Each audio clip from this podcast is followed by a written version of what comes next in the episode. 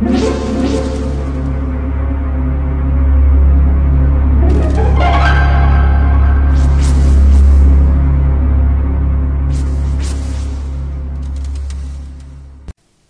家好，我是小依依，欢迎收听《一分钟破案》。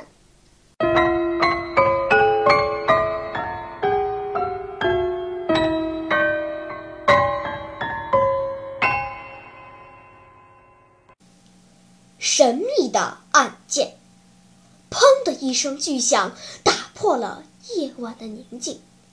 接着，邻居们耳中熟悉的吵闹声响了起来，吵闹声不断。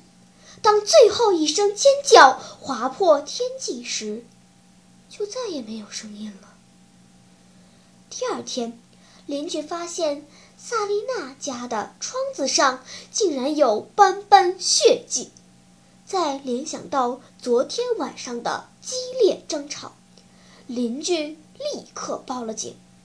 警察破门而入，发现萨丽娜身上满是刀伤，倒在血泊之中，早就死去了。而她的丈夫罗斯也没有了踪影。又是一桩家庭悲剧。负责调查的警察说：“不必问就知道，那个罗斯肯定是凶手。”警察马上发出通缉令。然后向邻居们了解案件发生的确切时间。我听到尖叫声的时候是零点零八分，一个邻居老太肯定地说：“不，完全不是这样，那时候我还清醒着呢。”一个年轻人反驳道：“我清楚地记得是二十三点四十分。”胡说！对面杂货店的老板掺和了进来，他对警察说：“应该是零点十五分，我看手表了。应该是二十三点五十三分。”最后发话的是一个中年绅士，他坚持认为自己的时间是准确的。于是被弄糊涂了的警察检查了他们各自的手表。结果发现没有一块是准的，在这些手表里，一个慢二十五分钟，一个快十分钟，还有一个快三分钟，最后一个慢十二分钟。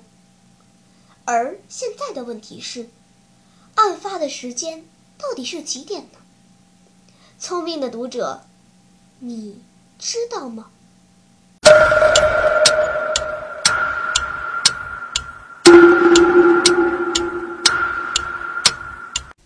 你想出答案了吗？现在是拨开云雾探寻真相的时刻。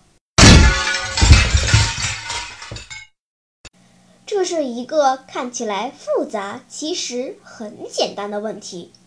作案时间是零点零五分，计算方法很容易，从最快的手表零点十五分钟。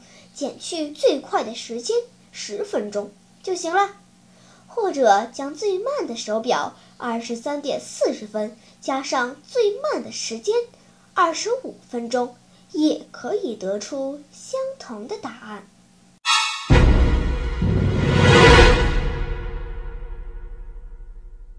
好了，今天的推理结束了，小朋友们。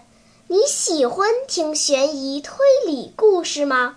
如果喜欢，就请关注小依依讲故事吧。